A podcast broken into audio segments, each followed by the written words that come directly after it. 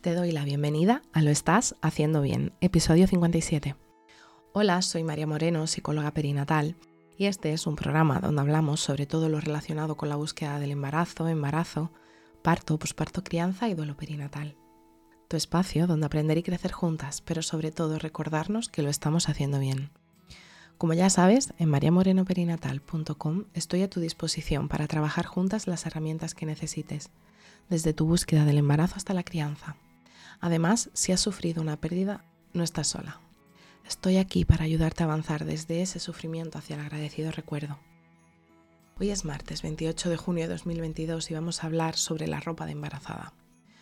Cuando comienza nuestro embarazo pensamos en cómo irá creciendo nuestra barriga, en cómo nuestro cuerpo le va a ir haciendo hueco y espacio para que se vaya acomodando bien nuestro bebé o nuestra bebé.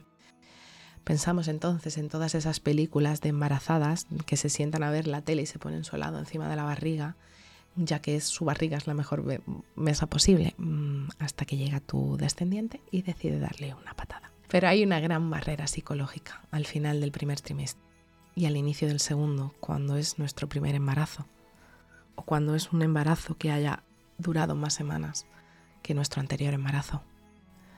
Comprar ropa de embarazada. Pero todo el mundo a nuestro alrededor querrán cuidarnos y nos dirán que nos esperemos que pase el primer trimestre. No hagas gastos innecesarios antes de tiempo. Espera que se asiente o que cuaje bien. Y esto no es más que otra barrera o otro muro levantado hacia la muerte perinatal. Las pérdidas perinatales no existen, pero ¿qué te limita a vivir tu embarazo con plena felicidad?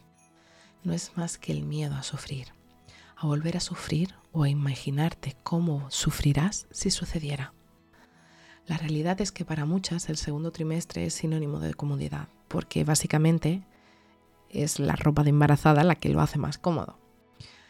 Creo que jamás he llevado algo tan tremendamente cómodo en mi vida. Esos pantalones con esa tira suave que hace que no se te caigan nunca. Esos vestidos vaporosos que sean como sea, te quedan bien.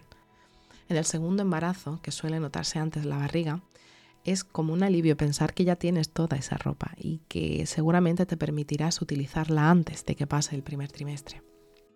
Pero ¿qué pasa con todas esas mujeres embarazadas que no se sienten bien mirándose al espejo aún estando embarazadas?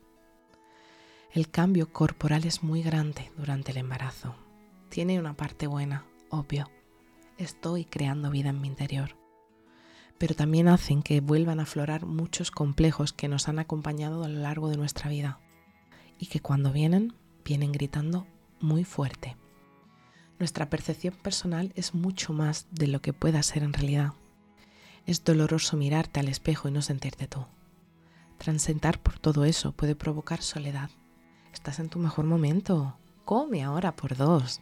Disfruta ahora que puedes. Todos esos consejos ni los pedimos ni los recibimos bien la mayoría de las veces.